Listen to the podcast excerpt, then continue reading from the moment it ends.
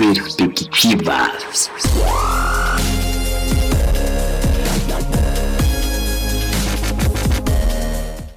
Olá pessoal, estamos mais uma vez aqui iniciando um quadro Perspectivas. O quadro Perspectivas, você sabe, ele discute artigos do livro Perspectivas no Movimento Cristão Mundial. E nós aqui da Rádio Missile Wave temos muita alegria de trazer mais um tema hoje, um tema sensacional com o contexto missionário, com o contexto missional, e para a gente é muito legal a gente poder falar disso com essa liberdade que a Wave traz para nós aqui. Você já é convidado para poder curtir as páginas da Wave no Facebook, no Instagram. Siga a Wave nas plataformas de, de áudio, de streaming, do Deezer, do Spotify, iTunes, SoundCloud. Para você que não conhece a Wave, a Wave é a primeira rádio web brasileira com um contexto 100% missionário. Nós, então, temos vários programas, programas de notícias, programas de entrevistas, programas de, de, de novidades, programas de viagem cultural, programas de contexto transcultural também, todos esses programas têm a, a, a, visão e a ideia de aproximar a missão da igreja brasileira, especialmente os cristãos que falam a língua portuguesa. E hoje nós vamos discutir um artigo do teólogo Ziel Machado, o artigo que, como eu falei, está no livro Perspectivas no Movimento Cristão Mundial. Aliás, você já é convidado a comprar esse livro, adquirir esse livro e acompanhar os debates que nós temos aqui no nosso quadro, porque todos os programas tem como base um artigo deste livro. Já deixa aqui embaixo do nosso, do nosso quadro, embaixo aqui no nosso programa, nos comentários, a sua opinião, qual artigo você gostaria de ouvir, qual artigo você gostaria que nós falássemos no outro programa. E o tema de hoje de um artigo do Ziel Machado é o foco da missão um tema melhor do que esse seria muito difícil nós falarmos, né? O foco na missão, ele trata exatamente da essência, do ajuste, do motivo da missão, obviamente, na luz da Bíblia, a partir da ótica ali do teólogo Ziel Machado, que escreveu esse artigo. E para falar sobre isso, sobre o foco da missão, eu tenho dois amigos aqui um com certeza você já conhece, ele também aqui é locutor do nosso quadro, é o DJ Cabelo. Seja muito bem-vindo, Cabelo. Fala aí, galera. É um prazer enorme para mim, mais uma vez, estar aqui com vocês para a gente discutir esse assunto que sempre chama a nossa atenção e a gente é apaixonado, né? Que é a missão. A missão de Deus move a gente, né? Muito obrigado, Cabelo, por ter aceitado o convite mais uma vez. Né? A gente está usando e abusando da agenda do Cabelo aqui nos nossos quadros Perspectivas. Obrigado pela tua total disponibilidade. Eu fico tá... feliz por isso, viu? Ah, muito bacana. Então vamos continuar usando e abusando aí. e falar em agenda, hoje nós estamos também é, com um convidado muito especial e a gente estava comentando aqui nos bastidores, né, antes de começar o nosso programa, que é uma alegria poder contar com esse pastor que nos, nos visita também hoje como convidado, porque é, certamente, ouvinte, você conhece também um pastor aí que tem uma agenda super apertada, né, que você consegue é, ouvi-lo uma vez ou outra, né, e ele aceitou o convite conosco aqui, Cabelo, e está com a gente, então é uma alegria, eu quero apresentar para vocês, ouvintes, o pastor Josman, seja muito bem-vindo, pastor. Obrigado, Igor. Obrigado. É um prazer estar aqui, tá? Nesta manhã e vai ser muito legal, entendeu? O prazer é todo meu, tá, Igor? É, o cabelo também, prazer te conhecer, tá? Vai ser muito bom falar sobre a missão de Deus, né? Sobre tudo que a Bíblia diz a respeito de missão. É muito legal estar aqui nessa manhã com vocês, tá? Amém, amém. Muito obrigado, pastor Josman. Bom, ouvinte querido, como eu falei, o tema do nosso, do nosso artigo de hoje é o foco da missão, o foco da missão. E aí o Zé Machado, que é o nosso autor, né, o autor deste, deste artigo, ele já começa uh, o texto, né, já começa trazendo essa, essa essência do foco da missão a partir da, da ótica de Jesus. Né? Eu vou ler aqui então a primeira parte do artigo e nós vamos entender exatamente qual é o sentido que ele aplica. Ele começa dizendo assim: quando lemos uh, uh, sobre a cura do leproso lá em Marcos, né, no capítulo 1 de 40 a 45, nós sentimos o impacto das ideias e as palavras relacionadas a esse acontecimento. Eu creio que os gestos falam por si. Jesus estendeu a mão e tocou. O outro movimento significativo é o gesto do leproso, que ao pedir, ao pedir pediu de joelhos. Ele disse: Se quiseres. Ele, o autor então conta para nós que há uma grande coerência entre a linguagem verbal e essa linguagem corporal. Né? Depois de curá-lo, Jesus o despediu e pediu-lhe que não contasse a ninguém.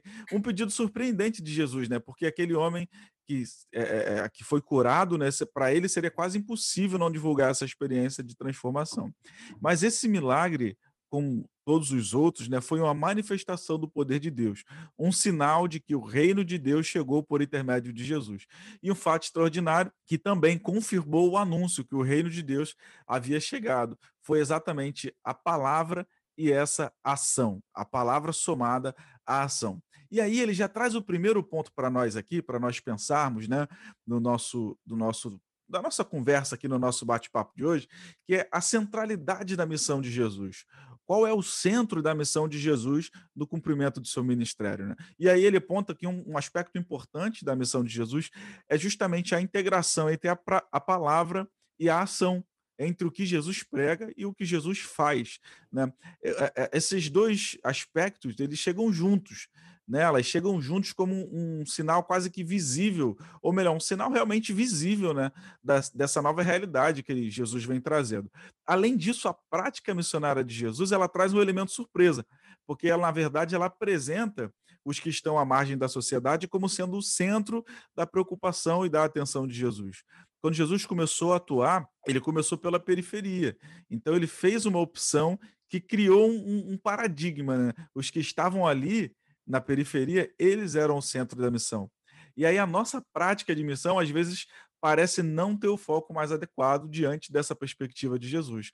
Quando nós não olhamos da mesma forma, e aí não olhamos também na mesma direção que Jesus, é, é, em direção a essas pessoas que estão na periferia, que estão uh, uh, no centro da preocupação e da ação de Jesus, a gente acaba caindo na armadilha de considerar o centro da nossa missão aquilo que nos leva à fama, ao poder e a outras uh, expressões humanas de, de glória e de conhecimento. E aí, nesse caso, a prática missionária reforça o modo de pensar vigente, né? adotando como foco aquilo que o mundo considera como centro e excluindo o que o mundo considera como periferia.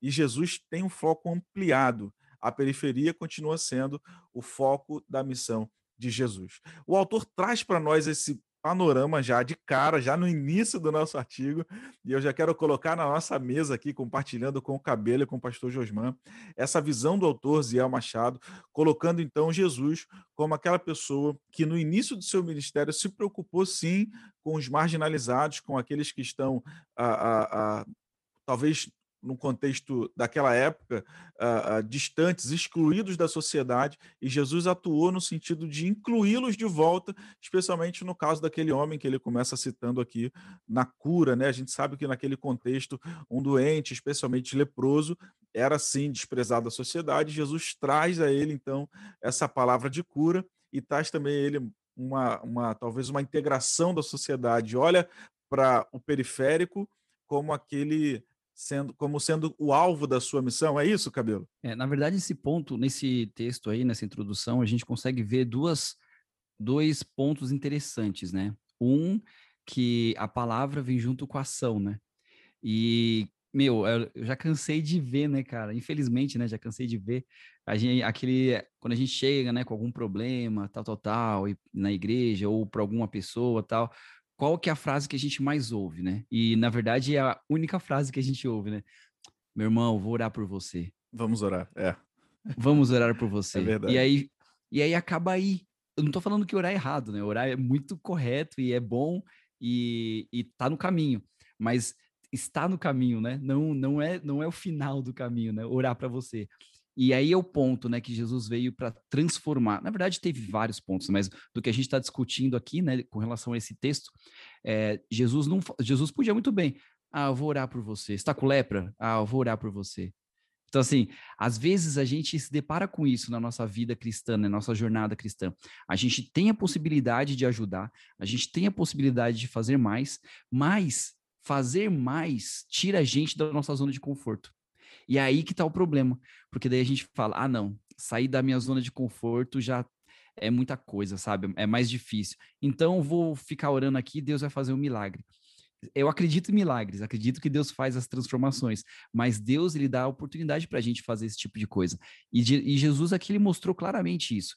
Ele falou: Eu não só vou orar, né? Não vou. Ele falou a frase: Vou orar por você, né? Trazendo para os nossos dias, né? Vou orar por você. Mas não, ele falou: vou orar por você, mas também vou fazer isso, isso, isso, vou te ajudar nisso, nisso e naquilo. E Deus deu a cura para ele.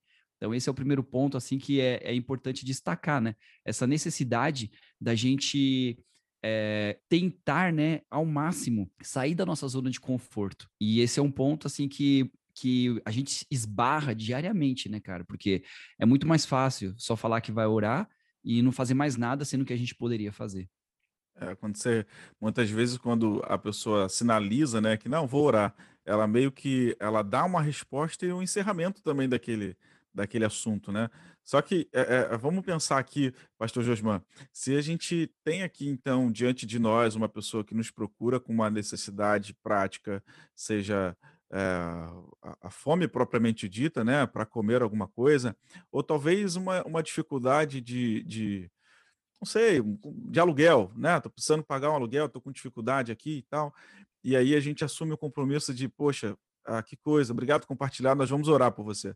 Como o Cabelo falou, é super importante, mas é, qual que é a importância diante disso da gente assumir um compromisso é, de, de, de palavra e de ação ao mesmo tempo, não somente a palavra, né, de avô orar, mas de fato ser acompanhado de uma, de uma ação. Como é que o senhor enxerga isso? É, o Cabelo ele colocou muito bem essa questão, né, que hoje é um distanciamento, acho que sempre houve, né, entre eh, a, a fala e a ação, né, e a gente se depara muito com essa situação hoje, é muito comum mesmo, e como ele falou, zona de conforto e uma série de fatores que implica em mais doação, se doar às pessoas. Então, hoje, o, a coisa funciona muito na base da teoria, né? Toma, eu vou orar por você, eu dar um conselho e eu vivo muito essa realidade de cabelo porque a gente atua na área de família, aconselhamento e não só ministrando palestra, como recebendo casais. Então,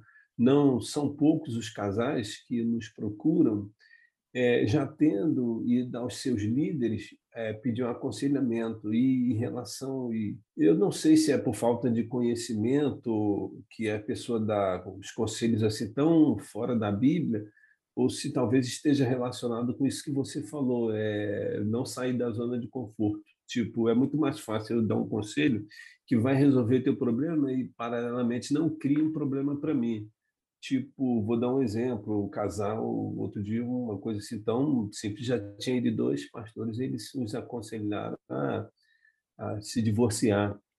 E aí já estava, eu já, já era o terceiro líder que ele procurava, conselheiro, para uma orientação. E eu falei, eu não, depois que ele comentou, eu falei, não, cara, vamos lutar pelo teu casamento, juntos, vamos lutar juntos. Eu simplesmente poderia ter dito, eu vou orar por você. Eu falei, o que é lutar juntos? É trazer para minha casa, é orarmos juntos, é acompanhar ele da palavra junto, fazer isso que a gente está fazendo aqui, interagir juntos, é, conviver um pouco comigo juntos, porque às vezes as pessoas veem que um casamento está bem, aí acham que é tudo mar de rosas. Então eu comento isso muito com minha esposa. Minha esposa é um pouco tímida. Eu falo, minha filha, quando a gente traz o casal aqui para casa, a gente tem que compartilhar as nossas dificuldades, não é só isso, não, para eles verem que a gente está vencendo, eles precisam vencer. Só que isso demanda tempo, demanda dedicação, tá entendendo? É mais um, um, um, compromisso na tua agenda, não com a agenda de pregação, mas com a agenda de oração, a agenda de estar, estar junto. Do exercício do ministério, né? Exatamente. Então, isso na prática, o Igor tem falado aí, mas tem tomado, graças a Deus, né? Bastante nosso tempo, viu, Igor? E eu vejo que o contexto desse Jesus realmente trouxe para chegou num cenário onde a hipocrisia imperava, né?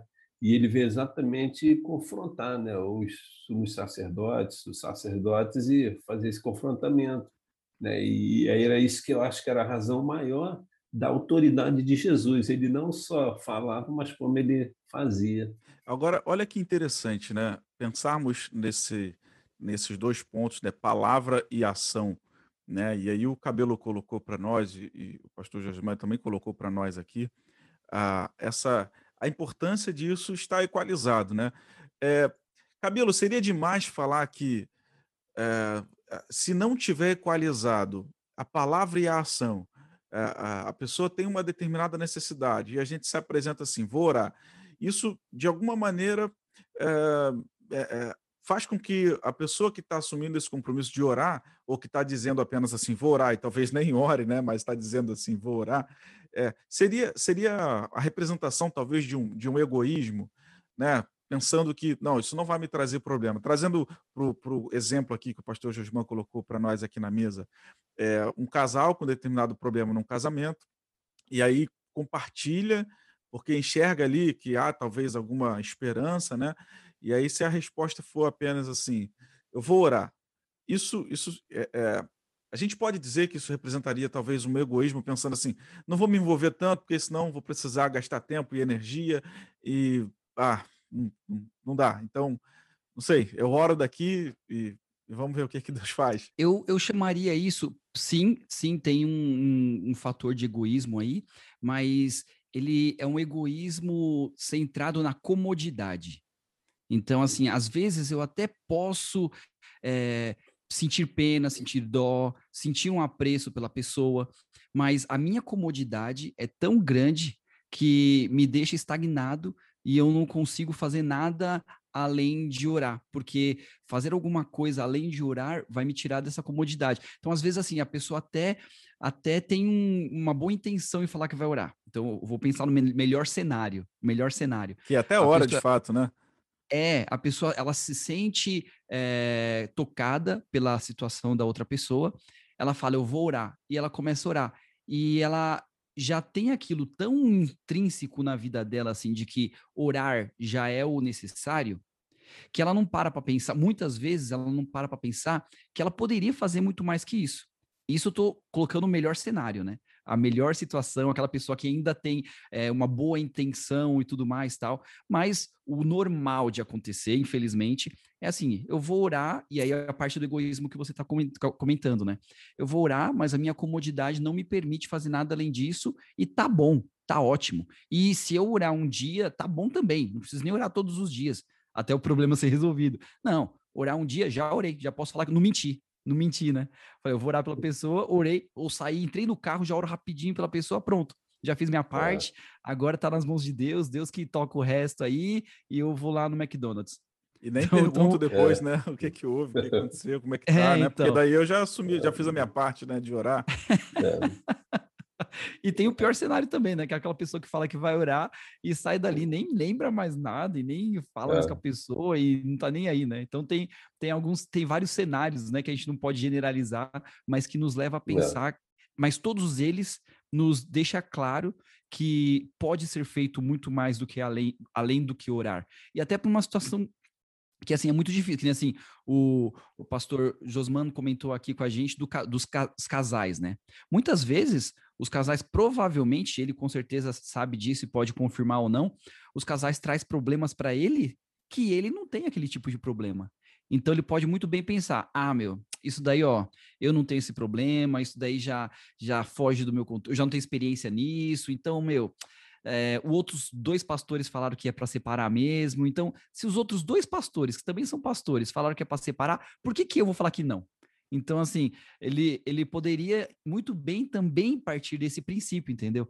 Então, às vezes a gente. Seria mais vezes, cômodo, né? É, a comodidade nos faz, nos segura, segura muito a gente a tomar alguma ação, né? E é isso que Jesus mostra e veio, veio e fez totalmente contra, né? que ele sempre tinha a ação, não só a fala. O comprometimento com, com o reino implica é, em atitudes corretas, né? E o que, que acontece é que a gente se comprometer com o reino é se compadecer do próximo, é sentir a dor do próximo. E eu tenho dito, eu tenho feito parte de um grupo de oração, lá no 90 dias vai fazer, é que ele nasceu de que olha de que coisa linda esse grupo de oração ele nasceu de um amigo que estava entubado um pastor um jovem pastor de Brasília Vinícius então nasceu esse grupo de oração e a gente perseverou e continuou orando por muitas pessoas e uma das coisas que eu falei olha gente esse essa pandemia uma das lições que essa pandemia trouxe para gente é o que algo que a gente já estava distanciado há muito tempo que a igreja do Senhor estava distanciada que era o quê a compaixão, a misericórdia sentir a dor do próximo. Então, é, é, a gente precisa, como isso é muito levado, pelo que o Cabelo falou no começo, pelo nosso egoísmo, né? que já é natural do homem, que a gente tem que lutar. Eu digo, todo homem é egoísta, por natureza, né? segundo a Bíblia. E a gente tem que lutar para vencer esse egoísmo e tirar ele e preencher esse espaço que ele ocupa com humildade, com compaixão, com amor. E eu tenho dito o seguinte, que uma das coisas que essa, essa experiência, essa doença trouxe para a gente é de volta esse sentimento de compaixão. E eu vivi isso naquela situação que eu te falei, que eu vi uma pessoa morrer e eu nunca aconteceu isso comigo. Eu, eu vinha falando isso na oração, cara. Parece ser uma coisa de Deus e aconteceu na prática. Que eu falei que essa, esse momento trouxe para a gente, a gente fez com que nós aprendêssemos a chorar pelos parentes, chorar pelos amigos e até pelos estranhos. E literalmente isso aconteceu comigo quando semana passada, na quarta-feira, eu estava na UTI vendo, vendo literalmente a pessoa que eu nunca tinha visto morrer e fui tocado profundamente pelo Espírito Santo de Deus, entendeu? E chamado para auxiliar uma pessoa de fora, então eu me inseri ali como isso foi importante na vida dela. E outra coisa, a gente vive um contexto tão tão assim diferente daquilo da, da forma de como Jesus agiu, que quando você age como um, um, simplesmente um cristão, ou seja, o que a gente faz em termos de compaixão, de de ajudar outro, nada mais é do que uma obrigação nossa, obrigação bíblica, obrigação como cristão e até como ser humano. Né? Aí você acaba tendo um destaque, se a gente não atentar para isso, você acaba assim, achando que é eu sou o cara, entendeu? Mas não é, né? Aquilo, nosso padrão está tão distante daquilo que Deus quer que quando você faz o básico, você naturalmente se destaca, entendeu, Cabelo? Entendeu? É claro, é verdade, né? Quando a gente faz o, minimamente ali, né, aquilo que Jesus é. propõe para nós, é, de alguma forma, a, dependendo do contexto que nós estamos, né, já se sobressai um destaque ali. E aí entra mais um, um, uma questão também de desafio para o porque até nisso ele é experimentado também, né? Que aí começa a pensar na questão da, da vaidade, né, naquilo que traz é. alguma, alguma glória para o homem. Olha que interessante, né? E o autor ele, ele, ele põe para nós essa, essa, esses dois pontos, né? a equalização entre a palavra e a ação, e ele também sinaliza a respeito do foco de Jesus, né? A maneira como Jesus olha para aqueles que estão é, na periferia, né? aqueles que são marginalizados. Né? Ele começou ali citando o exemplo daquele, daquele homem leproso, e ele já desafia a, a, ao leitor deste artigo a enxergar o foco da missão de Jesus, né? É, de uma maneira assim bem prática, né? E, que a gente deveria então ter esse mesmo foco que Jesus teve. Do contrário, ele chama de armadilha. Aquele que não olha é, com o foco da missão de Jesus, olhando para o necessitado, para aquele uh, que está ali marginalizado, que está precisando de um socorro emergencial. E a gente não, se a igreja não olha para essas pessoas, né, que são pela sociedade marginalizados, né? Porque a sociedade, obviamente, é em diferentes culturas, diferentes regiões, tem os seus padrões, e aqueles que não estão ali naqueles padrões aceitáveis pela sociedade são, sim, é, marginalizados, vivem ali à margem daquela sociedade, são excluídos de alguma forma, formam talvez algumas minorias. E aí, nesse contexto, se não, se esse, esses pequenos grupos, essas pessoas, não se tornarem alvos da, da, evangelização, alvos do amor de Cristo, alvo da mensagem. Então, o autor chama isso de uma, de uma armadilha e da gente considerar como centro da missão somente aquilo que é o, o, o aceitável pela sociedade, somente aquilo que é o padrão. Né? Então, se terminar determinados contextos, determinados contextos de sociedade, alguns comportamentos são os mais aceitáveis. É, o autor propõe que não seja somente esses aceitáveis a ser evangelizados, a serem alcançados pelo amor de Cristo ou pela mensagem né, que a igreja vai transmitir. Mas ele propõe que, especialmente esses outros, que são os excluídos, sejam também alvos do amor, para que a, a, igreja não caia nessa armadilha de, de usar da sua, da, da sua obrigação de mensagem, de pregar, somente para aquele que é considerado aceitável e considerar excluído o que o mundo exclui e considerar aceito o que Jesus aceita. Né? Então, uh, uh, Jesus, ele, ele, o autor propõe para nós que Jesus tem um foco ampliado né? Mas ela, a periferia ela continua sendo sim o foco da missão de Jesus, especialmente no cumprimento do seu chamado ou do seu ministério aqui na Terra. Então, Igor, baseado nisso aí que você falou, é o segundo ponto que eu falei que que, que essa história traz para gente, né? Esse segundo ponto aí da centralidade da missão. Meu, eu tava pensando sobre isso e para mim, se a centralidade mudou, né? Na verdade, assim, que a gente pensa na periferia e Deus e Jesus veio aqui para mostrar isso, para mostrar que a gente tem que ter um apreço por essas pessoas também que são marginalizadas, né? E estão consideradas a parte da sociedade. E se a, e aí o, o autor ele fala que a gente é, muitas vezes a gente só quer fazer missão aonde a gente tem o holofote, né? Onde a gente consegue ser visto, a gente consegue ter fama e tudo mais eu penso que se a gente faz isso, já não é mais missão. Já não é mais a missão que Jesus chamou a gente para participar, já mudou, já mudou, se mudou, se, se, o foco saiu do que Jesus falou, né? Da, da periferia, de ajudar aqui os necessitados, de quem realmente precisa. E a gente só põe nosso foco na onde a gente consegue ser visto, então já mudou a missão. Sua missão é já não é. coisa menos missão, né? É qualquer coisa menos missão, é alguma outra coisa, mas missão da Bíblia, que a Bíblia fala pra gente, não é. Você pode ter a missão de querer ser famoso, a missão de querer é, arrecadar recursos, de qualquer outra coisa. Mas o, do, do, do evangelho, aí eu já acho que já fugiu um pouquinho do, do que Jesus chama a gente para participar. E esse é o segundo ponto que eu, que eu falando que essa história traz pra gente é muito importante a gente sempre olhar para essas pessoas com, com caridade, mas também tem outra, né? Olhar, olhar com caridade para essas pessoas, né? E tentar da melhor forma ajudar elas. Isso não quer dizer que você tem sempre que fugir do, do, é, do holofote, né? Que você tem sempre. Não, não, não. Se isso daí vai me fazer famoso, não, não tem que, não que olhar. Não. Você não tem que, você não tem que pensar nisso. Um exemplo bem claro, assim, minha irmã, ela, ela é missionária também, e ela foi missionária lá na Índia, não em Calcutá, mas de uma cidade bem próxima de Calcutá, uma cidade bem menor, mas bem próxima de Calcutá. E a gente conhece, né? Calcutá você lembra de quem? Da Madre Teresa da, da de Madre, Calcutá, né? da Madre Teresa de Calcutá, exatamente. E a minha irmã estava falando que lá em Calcutá ela fez um trabalho assim gigantesco, mas ela ficou famosa, ela foi ganhar prêmios e tudo mais muitos, muitos, muitos, muitos anos depois. Então, assim, ela não estava olhando para isso. Ela não pensou, meu, eu vou fazer isso, que fazendo isso eu vou ser famosa. Não. Ela fez a missão de Jesus. E a partir disso, ela fez tão bem, ela conseguia, é, ela conseguiu trabalhar tão bem essa parte de palavra e ação que as pessoas começaram a olhar para ela. Calcutá, quem conhece Calcutá, é uma cidade lá no, nos cafundó da, da Índia, lá que se não fosse por ela, ninguém nunca ia saber que existia. Então, assim, é, ela não tinha esse foco, o foco dela não era esse. Mas, por fazer tão bem essa junção entre palavra e ação, a humanidade passa a olhar. É a mesma coisa que acontece aconteceu com Jesus.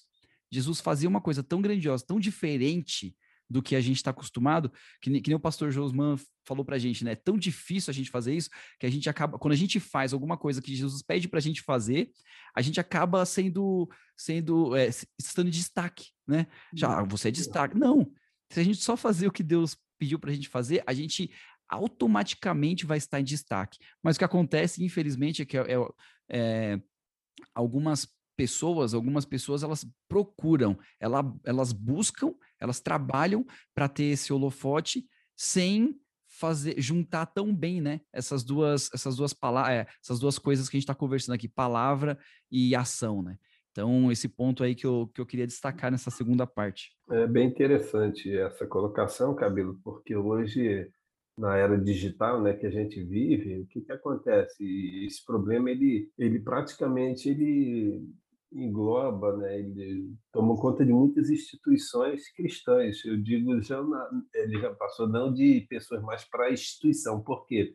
Hoje é muito comum, tá? Eu estou dizendo, Igor, baseado nas minhas andanças. Tá? É, o que, que eu tenho visto? Eu tenho visto que muitas igrejas perderam o foco da missão. Entendeu? Olha, eu estou falando assim, esse dia eu participei de um bate-papo lá em Brasília, numa determinada igreja, então o pessoal preocupado, uma turma em toda semana trazer pessoas famosas de nome, entendeu? para ministrar na igreja, aí eu falei, caramba, perderam totalmente o foco. O foco deixou de ser as pessoas, ou seja, não importa o que é, nesse contexto de Jesus, né, o necessitado. Quem são os necessitados, cara? São as pessoas que estão carentes da pregação, da palavra, de ouvir o evangelho de Cristo. Então, quando você tira o foco dessas pessoas, você puxa o foco para a instituição, para você. Ou seja, hoje é o seguinte: o que é importante é quantas pessoas estão me assistindo, tá entendendo? Quantos likes, né, a gente teve, a nossa instituição, não para trazer ouvir isso, olha, não, aqui tem que pregar, é, o padrão da nossa igreja tem que ser fulano, que é famoso. Cara, isso é horrível, isso foge totalmente do evangelho de Jesus Cristo, entendeu? Cara, parece assim que eu estou falando uma coisa absurda, o cabelo mas na prática, cara, é isso que tem acontecido. Eu tenho que fazer algo, tá entendendo? Para que minha igreja bombe na internet. Não importa a situação, mas tem que ser.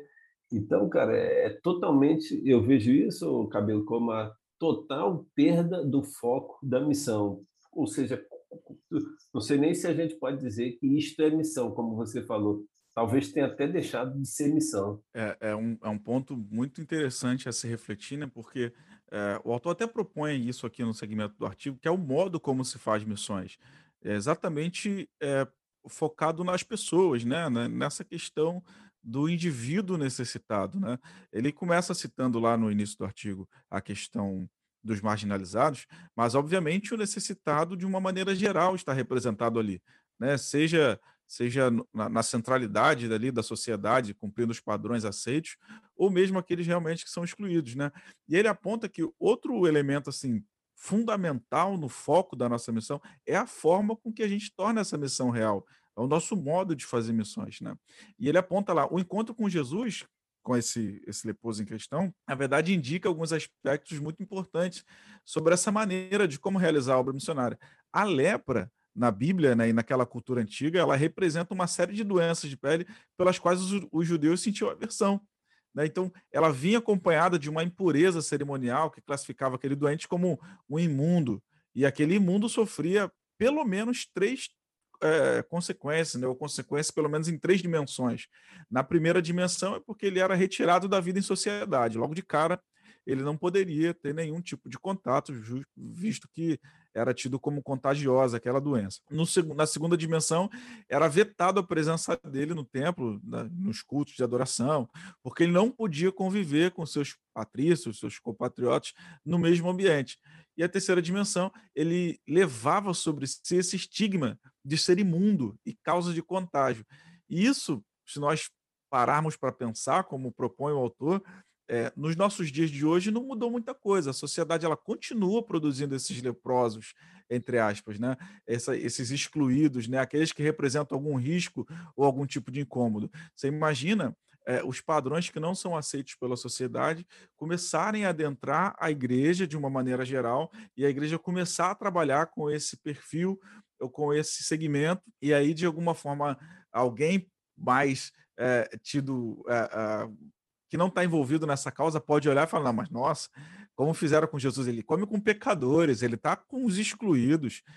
Até que ponto, Cabelo, como é que a gente equaliza, como é que a gente equilibra isso e, e passa a ter uma visão, é, a gente pode ter uma visão assim, missional, né, intencional de cumprir o relacionamento, de cumprir o, o, ministério que Jesus propõe à igreja de pregar o evangelho, e ao mesmo tempo é, é, ser fiel a essa, a, a essa a esse cumprimento, sem de alguma forma menosprezar e desprezar, né? Simplificando, o que eu quero dizer é o seguinte: como que igreja a gente não, não, não entra nessa de pregar somente a esses que estão aqui, somente aos que estão é, aceitos, e como que a gente ajusta o nosso olhar para aqueles que estão mais distantes para trazê-los para cá, para perto? Eu acho que esse ajuste só é feito com relacionamento com Deus. Se você não criar um relacionamento com Deus, você não consegue fazer esse ajuste por você mesmo, é impossível.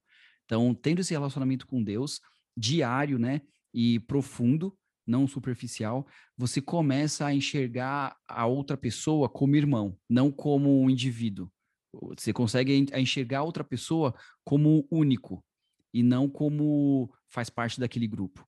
Então, esse relacionamento com Deus precisa ser trabalhado diariamente, individualmente ou em grupo também, com, em cada pessoa. Porque tem um, tem um exemplo que, que aconteceu na, na minha igreja lá no, lá no Brasil. Eu estava. O pastor foi fazer uma semana de oração e ele, ele era um pastor convertido, vindo de, de um outro, uma outra realidade e tudo mais. E antes de começar a semana de oração, ele estava esperando a igreja abrir e tudo mais, e na frente, do lado da igreja, tinha um bar. E daí ele foi nesse bar, né? Pediu uma Coca-Cola lá tal, foi passando o tempo. Aí ele viu que o pessoal tava jogando bilhar, né? E ele era muito bom em bilhar na vida dele, né? Antes, antes de, de se tornar cristão e tudo mais tal. E ele chegou e fez um desafio pro pessoal do bar. O, o pessoal falou que. Porque ele estava todo arrumado, né? Ele ia pregar. Aí o pessoal certo. perguntou quem que ele era ele e tudo mais, tal. ele falou que ele era pastor lá, e começaram a conversar tudo mais. Aí ele fez um desafio pro pessoal. Falou: se eu ganhar uma partida de vocês, vocês vão todos lá para a igreja? Aí o pessoal falou: ah, não vou. O pessoal, ah, apostaram, vamos, vai, a gente vai. Se você ganhar de fulano de tal, vai todo mundo lá para a igreja assistir, assistir sua pregação. E ele foi lá e ganhou. E daí o, o, o pessoal teve que ir tudo para a igreja. Então, assim, tinha gente no bar lá que tava bêbado. E mesmo assim foi. Foi então, arrastado, foi, né? É, Legal, aí, né? Entrou gente bêbada, entrou o pessoal lá tudo mal vestido, né? Porque estavam no bar e tudo mais, tal, com, com cheiro de álcool. E, e no final do, do, da semana de oração, dois desse, dessas pessoas se batizaram. Isso mostra a visão que o pastor tinha de, de olhar a periferia da, da sociedade. Aquele, aquelas pessoas, grupalmente falando, eles faziam parte da periferia? Não, porque eles eram pessoas com as suas famílias, eram pessoas que tinham as suas vidas, trabalhavam e estavam lá só divertindo. Mas eles eram periferias quando a gente olha no sentido igreja. Para a igreja, a igreja está lá, o local, a igreja olhava para aquele bar lá, é a periferia, a gente nunca vai lá, lá só tem perdido. E o pastor, ele teve essa visão de ir até lá e, e, trabalhar com essa periferia. Então, muitas vezes, a periferia não, não é o que a gente conhece hoje como uma minoria.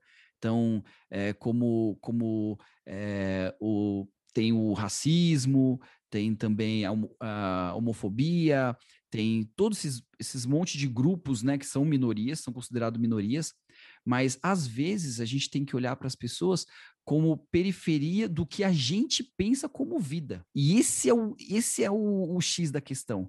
Porque numa sociedade em que, numa família em que todos são, são de pele escuras, né? Todos são afrodescendentes. É, ali eles estão juntos. Para eles, ali não é a periferia. Eles são periferia para a sociedade. Mas para aquele grupo eles não são. Talvez para aquele grupo a periferia seja quem, é, sei lá, tem, tem o corpo todo tatuado, sabe? Tô, tô só jogando assim as situações. Certo. A gente, a gente tem que parar e pensar o que, que é periferia para gente. É, Esse é, que é o muito... X da questão, né? É verdade, né? É muito interessante pontuar isso, Cabelo, porque é, periferia, talvez, em alguns contextos, seja apenas a questão da favela, da comunidade, né? A periferia. Mas trazendo sob essa ótica que você está colocando aqui, é, a, a, esse, esse, esse ponto X periferia, ele, ele, é uma, ele é uma variável, né? Dependendo do, do contexto onde, onde se está.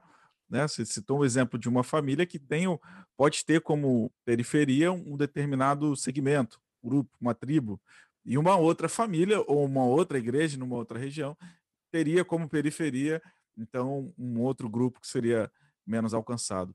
Né? E, e, isso é o desafio da igreja, né? porque justamente a mensagem ela deve transpor todas essas barreiras. Né? A gente não pode pegar o evangelho e trazer para a cultura brasileira, ou, ou médio oriental, ou asiática, ou, ou, qualquer outra que seja. O evangelho ele é cultural, ele é supracultural. Né? Então, ele, ele deve transpor, sim, essas barreiras. Aliás, à medida que entra nessas minorias e nessas tribos, né, ele se dissemina muito mais fácil né, pelos locais, pelos próprios, do que vindo alguém de fora e, e trazendo uma nova mensagem. E aí o, o autor continua apontando para nós nesse texto, nesse artigo, é, pensando ainda naquele cenário do, do, do leproso, né, que alguns manuscritos, né, já de origem grega, que apontam, que contam essa história, diz que Jesus ficou profundamente enraivecido dessa situação. Né? E aí, uma possível explicação para isso seria a revolta, justamente por ver todo o mal que se pode fazer a uma pessoa, né? transformando uma pessoa praticamente numa não pessoa. né? De tão, de tão cruel que se pode ser, né? É, esse ponto aí, aí sim, Jesus estava tá, olhando para a periferia do que a sociedade estipulou. Aí sim a gente pode trabalhar com as minorias, aí sim a gente pode trabalhar com, com a questão dos drogados, que não tem mais nem família, mas vive é, pessoas que têm que estão em condições de rua.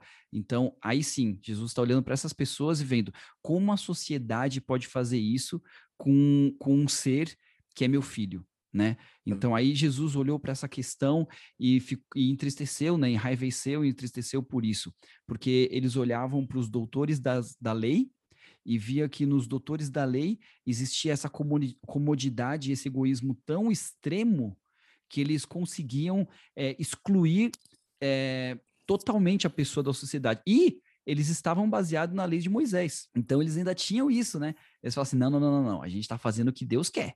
Deus quer que a gente faça isso, então a gente vai fazer. Tá certo, tá errado? Não, não, não, não. Vamos fazer e pronto, acabou. Então, assim, eles, baseado numa, numa lei, que era uma lei que era para ser tratada com amor, eles tiraram a parte do amor da lei e usaram só a parte da regra, né? Aí, só o rigor, é. Só o rigor. legalismo, né? Aí saiu do, do evangelho para legalismo. É.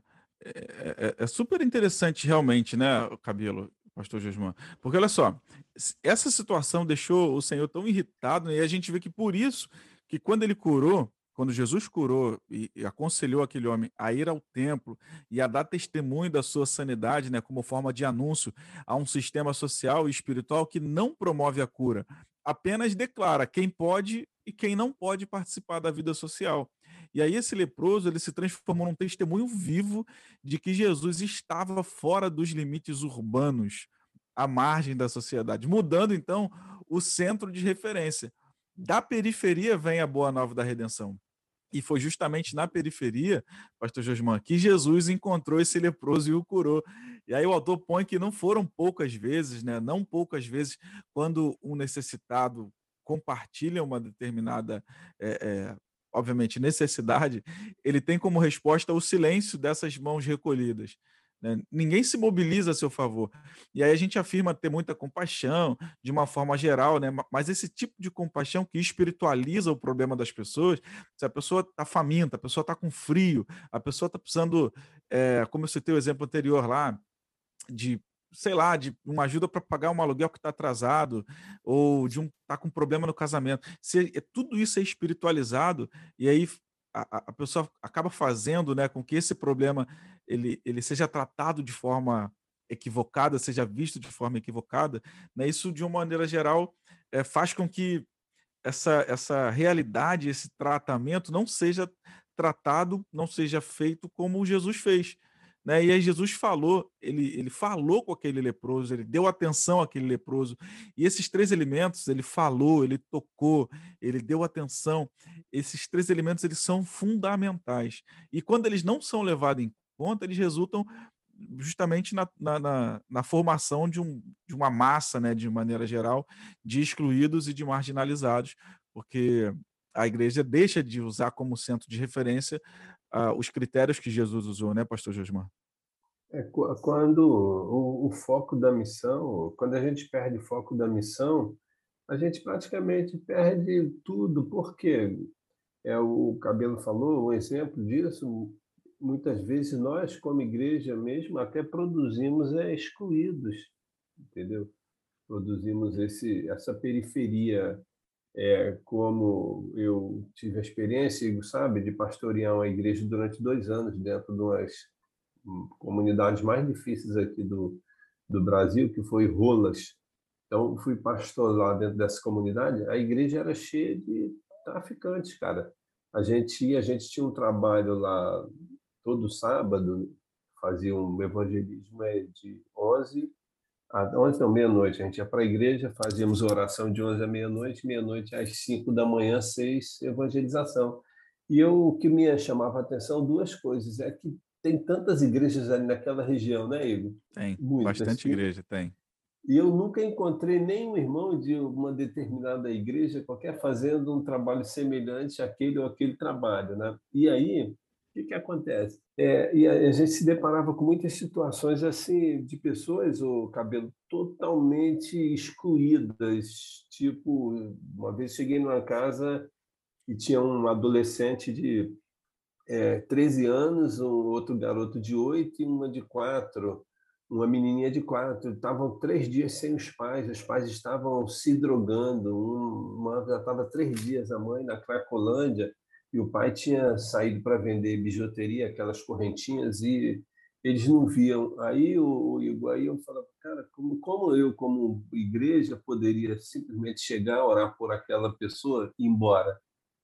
Entendeu? Então, é, aí eu fico pensando, cara, a gente tem que estar o, o, foco, a gente não pode perder o foco da missão. E, e, o que promove o cabelo que você falou é uma coisa muito, muito, muito importante mesmo. Eu acho que é o, o centro do, do, do, da obra missionária é o relacionamento com Deus, a comunhão. Você só consegue, Igor, você só consegue, a gente só consegue olhar para a periferia no contexto geral, tá? quando a gente tem esse amor de Deus derramado no nosso coração pelo Espírito Santo. E a gente só consegue sentir isso. Tudo tem que partir de um relacionamento com Deus. Foi uma coisa que, que o Cabelo falou que é das mais importantes que eu ouvi hoje. Esse relacionamento com Deus é que vai promover esse meu olhar né, para a periferia, em todos os sentidos, entendeu? Exatamente, né? E aí a gente entra no outro ponto que é, que é, é, é, é muito sensível, mas também é, é merece ser destacado aqui, né? É a questão do assistencialismo ou o desenvolvimento, né? E aí fica uma pergunta: Jesus fez assistencialismo ou produziu desenvolvimento? Né? O que ele promoveu ali foi uma mudança profunda. Uma pessoa que era considerada não produtiva se tornou produtivo outra vez. Né? Vamos imaginar o, o, significado disso, né? daquele homem, um homem desempregado que ele podia voltar a ser empregado, a ter recursos para manter sua família. É, isso influ, influenciou na sua qualidade de vida. Foi uma mudança é, radical. E aí, nesse sentido, cabe destacar a diferença entre assistência e assistencialismo. A assistência, ela não é má em si. Né? Há situações em que exige a assistência é. mais do que palavras até. Já o assistencialismo, ele não vê além da necessidade e, portanto, ele, ele não almeja mais. E a gente chega então a uma outra questão, que é a observação dos possíveis modelos de missão que surgem do falar, tocar e do dar atenção, né, que Jesus fez, é. né? Jesus restaurou o leproso é, por sua compaixão e, e o seu poder fez isso de uma maneira plena. Ele restaurou a saúde física do leproso e o reintroduziu na vida da comunidade. E isso eliminou o seu senso de abandono. Ele foi reintegrado. E Jesus permitiu aquele leproso recuperar a sua autoimagem. Deu a ele saúde emocional. Então, tem muitos outros aspectos muito mais profundos que a gente poderia destacar aqui, que certamente tomaria muito tempo. Mas isso confirmou o, o fato de Jesus curá-lo e mandá-lo testemunhar ali no tempo também, confirmou também a fé daquele homem, porque ele foi restaurado, foi devolvido a ele o acesso ao templo, né? E foi restabelecido também a sua comunicação e a sua convivência com os irmãos. Então, é, é, a gente precisa considerar sim esse ponto de assistência ou assistencialismo, né? Se uma questão é emergencial, é, usando aqui o, o, exemplo que o pastor Josman deu, cabelo, é, de uma comunidade ali carente, e aí falando num contexto realmente de tráficos e de, de muitas é, é, dificuldades financeiramente falando, a gente não pode simplesmente encontrar numa casa duas crianças três dias sem os pais, fazer uma oração e dizer, é, vou orar aqui para que o seu pai volte para casa e tudo bem que você não tem o que comer, tudo bem que você,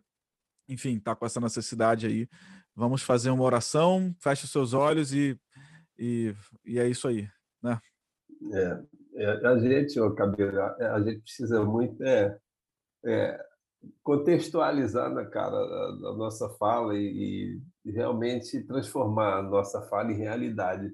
Deixa eu relatar um episódio que aconteceu esses dias, Igor, bem interessante. Olha, a minha esposa, assim, é, é, é crente, viu? A bichinha é crente, mas olha o que aconteceu. Uma pessoa passou da porta da minha casa aí pedindo um dinheirinho para comprar um, um alimento. Uma senhora, rapaz.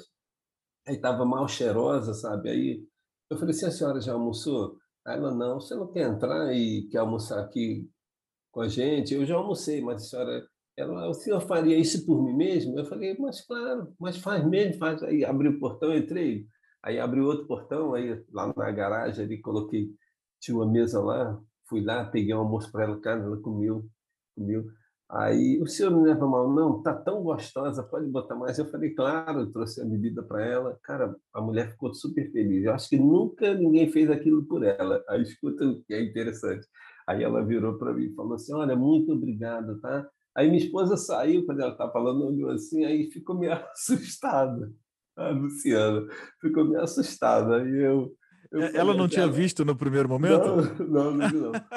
aí, aí assustado. Aí eu entrei lá dentro e falei, amor, que é, amor, é uma pessoa que, que passou aqui, que estava pedindo dinheiro, aí tal, tal. Aí fiquei conversando lá com ela, né?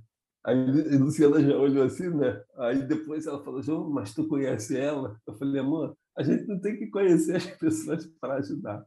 Eu falei assim, amor, o certo, nós não fizemos. Aí ela almoçou, foi embora. Eu falei, a senhora está precisando de mais alguma coisa? Ela, não. Eu falei, amor, tu acha que, amor, a gente não fez nada. A gente tinha que ter trazido a senhora aqui para dentro, ter dado banho nela, tá entendendo? Para tomar banho, a toalha, vestir. Entendeu? A senhora está precisando de mais alguma coisa? Eu falei, pô, eu fiz só o, assim, o mínimo do mínimo. Aí ela, é verdade, é verdade. Então, tipo assim, a gente vive num contexto de indiferença tão grande, ou, ou de, de, falta de compaixão, que a gente, e a gente muitas vezes nem percebe cabelo. É, parece que eu tenho dito que uma das coisas mais importantes na nossa vida é ter a sensibilidade do Espírito Santo, entendeu? Aí, mas foi bem interessante esse fato aí. Exatamente, né? E, e tá equalizado, então, essas ações, essas palavras, né? É, que às vezes são de púlpito, né? Com a nossa é. vida, é, é o que traz a resposta, né, Cabelo? É, ter palavras bonitas é importante, é legal, faz, é, dá conforto ao nosso coração, mas que nem a gente está conversando aqui, não pode ficar só nisso, né? Então, palavras bonitas podem ser ditas, não é, não é proibido. Você pode falar coisas bonitas, você pode ter um cativar o público com a mensagem que você que você apresenta, mas precisa ter ação. Precisa ter isso que o pastor Josman falou, né? De abrir a porta, de chamar, de querer entender o que está acontecendo, é, conhecer mais a pessoa. Eu lembro, minha, eu lembro quando eu era pequeno, minha mãe, assim, uma vez veio um menino de rua pedir, bater na, no portão, né? E pedir dinheiro e tudo mais tal. Minha mãe viu que ele estava sujo, chamou, deu banho no menino, deu roupa minha para o menino e deu comida para o menino. No outro dia, ele trouxe cinco. E aí, e, aí e minha mãe continuou. Minha mãe deu banho nos cinco, deu outras roupas para os cinco e deu mais comida para os cinco. E a partir daí, um outro, é, minha mãe viu que isso ia acabar aumentando mais ainda, né? Pediu ajuda para um, um homem que era nosso amigo lá na rua, e ele começou a fazer é, cultos para crianças. Então, ele tinha é, aqueles slides, né? Que, e daí ele passava, passava os slides, ele pegava o final de semana, que ele estava mais tranquilo, abria o portão da casa dele e começava a fazer isso. Enquanto isso, minha mãe, a mulher dele, fazia comida para todas aquelas crianças e, e, e, era assim, sabe? A, a, a, o objetivo era batismo? Não. O objetivo era conversão? Não. O objetivo era o quê? Era dar um mínimo de condição para aquelas crianças serem incluídas na sociedade. E é isso que Jesus fez, né? Quando ele, quando ele teve aqui, é um, um leproso, ele era totalmente excluído. E quando Jesus vai curar ele, Jesus pergunta: Você quer mesmo ser curado? Porque Jesus sabia que a, a mudança que ele ia fazer na vida daquele, daquele leproso ia ser, ia ser total, ia mudar totalmente a vida daquele, daquele homem. E aquele homem sabia que isso poderia acontecer. Então ele falou: Não, eu quero. E daí Jesus foi lá e fez acontecer. Então, isso mostra assim que às vezes que nem, que nem o pastor o pastor Josman falou, né? Ele poderia ter feito muito mais, né? Não só, da, mas o que ele já o que ele fez é. já foge da regra, já foge, porque o, a regra é não tenho nada para dar, não, hoje eu não tenho nada para dar. Aí o que foge um pouquinho da regra, ah, tô aqui um quilo de arroz, ah, tô aqui um dinheiro. Não, meu, ele abriu a porta dele, chamou para comer, é, serviu, conheceu a mulher, a mulher repetiu a comida, a mulher se sentiu humana. E isso é que falta pra gente.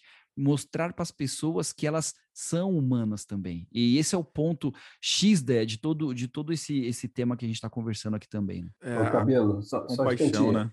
É, a Pode gente, seguir. Eu fiz é, há dois anos, fiz um curso lá em Curitiba e eu fiz uma pesquisa rapidamente para resumir. Então, o, o, eu, o, sobre o recurso, os recursos que o mundo gospel no Brasil gera. Então, nessa pesquisa, com números, com dados, eu fiz levantamento se todo todo recurso que é gerado no mundo gospel, tá? É, se nós designássemos 20% dele, que são milhões e milhões, era suficiente para mudar a história de todas as favelas do Rio de Janeiro. Entendeu? Aí Leonardo Ravenhill, naquele livro Porque Tarde um Pleno Avivamento, ele diz assim, como estiver a igreja, assim também estará o mundo. Ou seja, a influência que o mundo pode exercer na igreja, e se não exerce, não é o mundo que é o problema da igreja, é a igreja que pode ser um problema para o mundo. É, é, esse ponto né, é o ponto X, talvez, aqui de, de nossa conclusão, que é a, a, compaixão, né? Esse, esse modelo concreto que nós temos aqui de Jesus, ele reside no fato de que Jesus não exerceu sua compaixão somente ao falar, ao tocar, ele, ele, ele, ele, foi, ele foi além, né? Os resultados disso foram muito mais além da atenção de que Jesus deu como resultado da cura daquele homem. Isso é uma compaixão e ter uma compaixão assim como a de Jesus nos liberta desses preconceitos, né? E nos faz perceber a degradação e a morte espiritual, espiritual e física dessas pessoas excluídas. É um tipo de compaixão que não se deixa enganar por essa primeira percepção do contexto ali social, mas ela vai muito além, reconhecendo em cada criatura desprezada, excluída, o valor de ser a imagem e semelhança de Deus. E aí, quando olhamos com compaixão, não vemos somente como a pessoa está, a gente consegue ver também como ela poderia ou como ela deveria estar, já que é a imagem e semelhança de Deus, né? Então, a compaixão de Deus por toda a humanidade não nos permite fazer opções exclusivistas ou seletivas, né? Que nos proporcionem um, um ministério mais tranquilo, mais cômodo, como a gente falou no início, né? Isso não é permitido à luz da, da compaixão que Deus revela ter é, por nós, né? Então, o foco da nossa missão, ela deve ser tão abrangente quanto o foco de Jesus. Senão a gente acaba caindo na armadilha da comodidade mais uma vez. É, é, é, muito atraente evangelizar os segmentos sociais formados por aqueles que não bebem de maneira escandalosa, por aqueles que não fumam, por aqueles que não jogam. E, além disso, são grandes, talvez, simpatizantes, amigos do, do, evangelho, né? E ainda podem, talvez, até dar generosas ofertas e boas ofertas. Né? Sem dúvida, tem muitas pessoas materialmente privilegiadas vivendo uma situação de exclusão e sofrimento. Mas, é, de uma forma geral, se pode observar que os ministérios direcionados exclusivamente a esses privilegiados, com o tempo eles correm um sério risco de se amoldar a essa mentalidade, né? do mundo, essa mentalidade mais, vamos dizer assim, capitalista, né? E aí, de, de alguma maneira, se é, é, aquela, aquele determinado segmento, próspero materialmente falando, que é alvo do evangelho, e aí você tem, por outro lado, uma, um grupo de pessoas que estão exclusivamente é, buscando essa, esse apoio a esse, esse grupo, ele pode sim, com o tempo, acabar aceitando determinados comportamentos, mesmo que antibíblicos, é, justamente por essa prosperidade material que vai chegar à igreja por meio dessas pessoas. Então, o autor ele põe para nós em, xeque, né, como modelo, essa compaixão que Jesus trouxe uh, eh, para nós. É, e a, eu acho que a gente já está na parte final do, do, nosso, do nosso, nosso programa aqui. E eu só quero que você pense, né? Pare e pense, né? A gente falou aqui de uma passagem, é, Marcos 1, do 40 ao 45. São cinco versículos, super curtos. Você consegue ler em menos de um minuto. E se a gente, a gente aqui, numa conversa profunda sobre esses versículos, conseguimos chegar numa, numa conclusão que poderia mudar não só a vida das pessoas ao nosso redor, mas a nossa vida também. Porque se a gente permitisse que Deus ele, ele curasse a gente dessa lepra que a gente tem, uma, uma lepra que nos cega, nos cega de enxergar a, a, necessidade das pessoas, nos cega de abrir nossa porta, nos cega de ajudar o próximo. Se a gente conseguisse é, permitir que Deus curasse a gente dessa lepra, a gente poderia fazer coisas que realmente seriam maravilhosas, não só para a gente, mas para o mundo à nossa volta. Então, na verdade, assim, se a gente olhar, a gente tem essa lepra, né? E a gente precisa permitir que Deus cure a gente disso também. É verdade. Pastor Josman, qual a mensagem que o senhor deixa para nós, assim como o cabelo deixou, de reflexão para o nosso querido ouvinte aqui? É que a gente, é, o primeiro passo para nós conseguirmos realmente deixar essa lepra, eu diria que essa lepra que há em nós chama-se orgulho, e olhar mais para as pessoas que estão ao nosso redor. Eu acho que essa é a mensagem e que essa, esse orgulho ele precisa ser de, nós precisamos né, nos esvaziar dele, ele precisa nos deixar. Isso vai desde o púlpito até o último banco da igreja. Nós precisamos realmente é, entender o que é o evangelho, o que é a missão e qual o foco da missão de Cristo. É verdade, né? E o autor ele deixa para nós então essa conclusão aqui, que a nossa geração ela sofre uma crise profunda entre o que vê e o que deseja. E o mal acaba prosperando. E devido ao conceito de fé que é adotado, a gente não consegue ver além da realidade. Assim, a gente corre o risco de nos tornar cínicos, dizendo: se aqui estão os fracos e ali os fortes, eu vou ficar com os fortes. E aí, uma geração pragmática e hedonista não achará que vale a pena falar aos excluídos. Diante disso, temos de ter cuidado com o foco da nossa missão. E aí, será que estamos, então, influenciados pela corrente do nosso tempo que nos, e acabamos nos esquecendo do sacrifício que a missão implica? Todo cristão é chamado à missão. Ela é o nosso estilo de vida. Portanto, não se trata apenas de ser um sacrifício missional da missão, e sim da maneira de viver. Não se trata de nos acomodarmos a esse século, e sim de nos mantermos fiéis ao chamado, ainda que não venhamos ser famosos ou aceitos, como o Cabelo falou aqui. Isso não quer dizer que devamos negar a dimensão do prazer e da alegria na prática da nossa missão, como disse o, o, autor de Eclesiastes. Nós precisamos ensinar a festa, a alegria aos que não têm festa, aos que não têm alegria, e a fé aos que não têm fé. E a integração entre a fé e a alegria vai criar essa experiência de intercâmbio em situações vivenciadas que ampliarão a nossa visão e o nosso serviço, tudo isso para a glória de Deus. Queridos ouvintes, Queridos convidados, muito obrigado, Cabelo, por tua presença aqui, viu? Mais uma vez conosco. Muito obrigado, Pastor Josman, também, por ter aceitado o convite de estar conosco aqui. É sempre um prazer contar com a presença de vocês. Ouvintes, obrigado demais por terem ficado conosco aqui nesse quadro Perspectivas.